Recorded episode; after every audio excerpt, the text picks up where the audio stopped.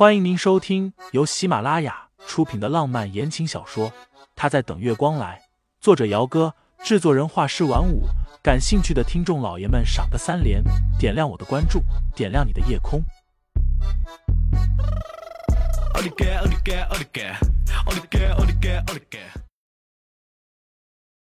本集由怡红院老板娘明儿响叮当赞助播出。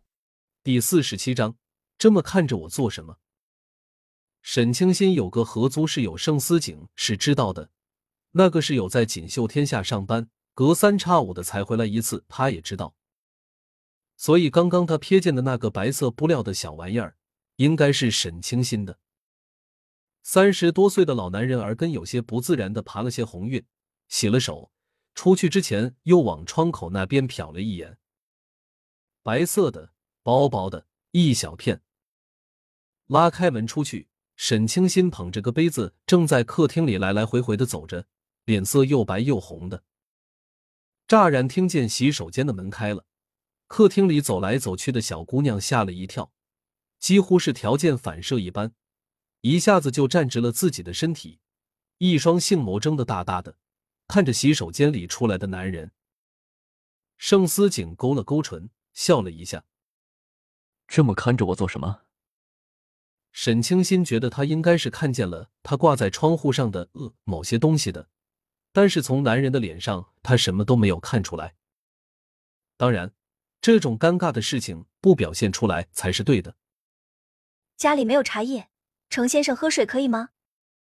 清新笑了一下，笑得不怎么真诚，拿了一瓶刚刚从冰箱里拿出来的矿泉水递给他。男人接过来，拧开瓶子喝了一口，一颗水珠顺着他的唇角滑下，从下巴一直到了脖子里，最后看不见了。沈清新也不知道怎么回事。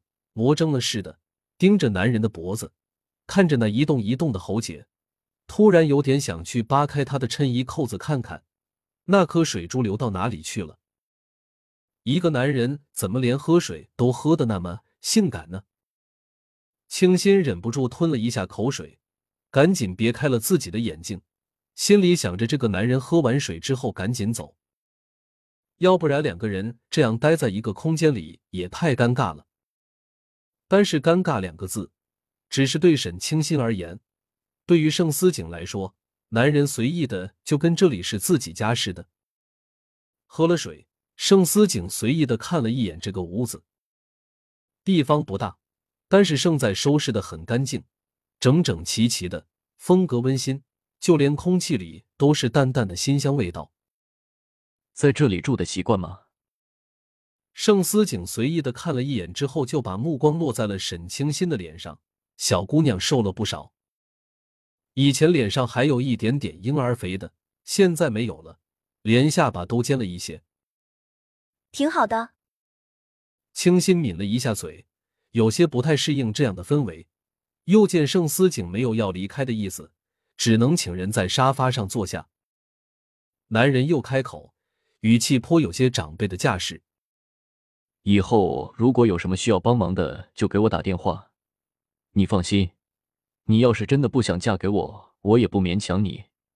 别有什么事情都一个人扛着，当不成夫妻当朋友总可以。最后一句，男人纯属在放屁。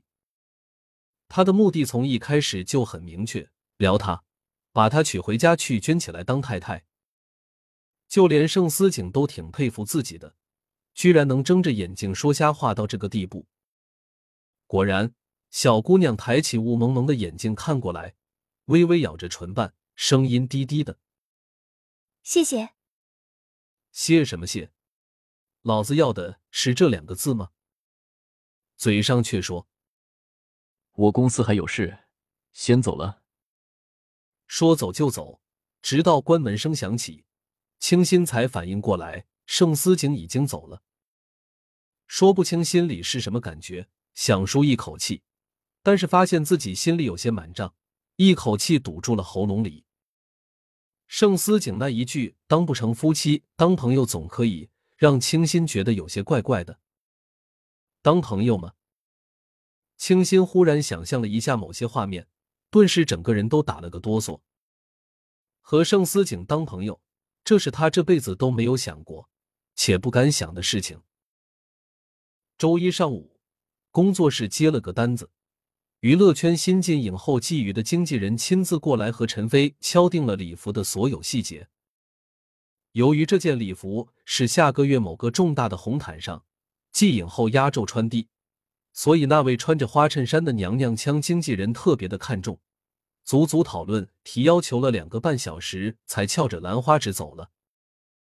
L N 的主设计师是陈飞，另外还有两个设计师，都是当初陈飞高薪从别的地方请过来的。沈清新是工作室里唯一的实习设计师。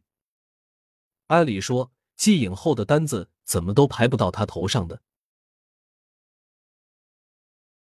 听众老爷们，本集已播讲完毕，欢迎订阅专辑。投喂月票支持我，我们下集再见。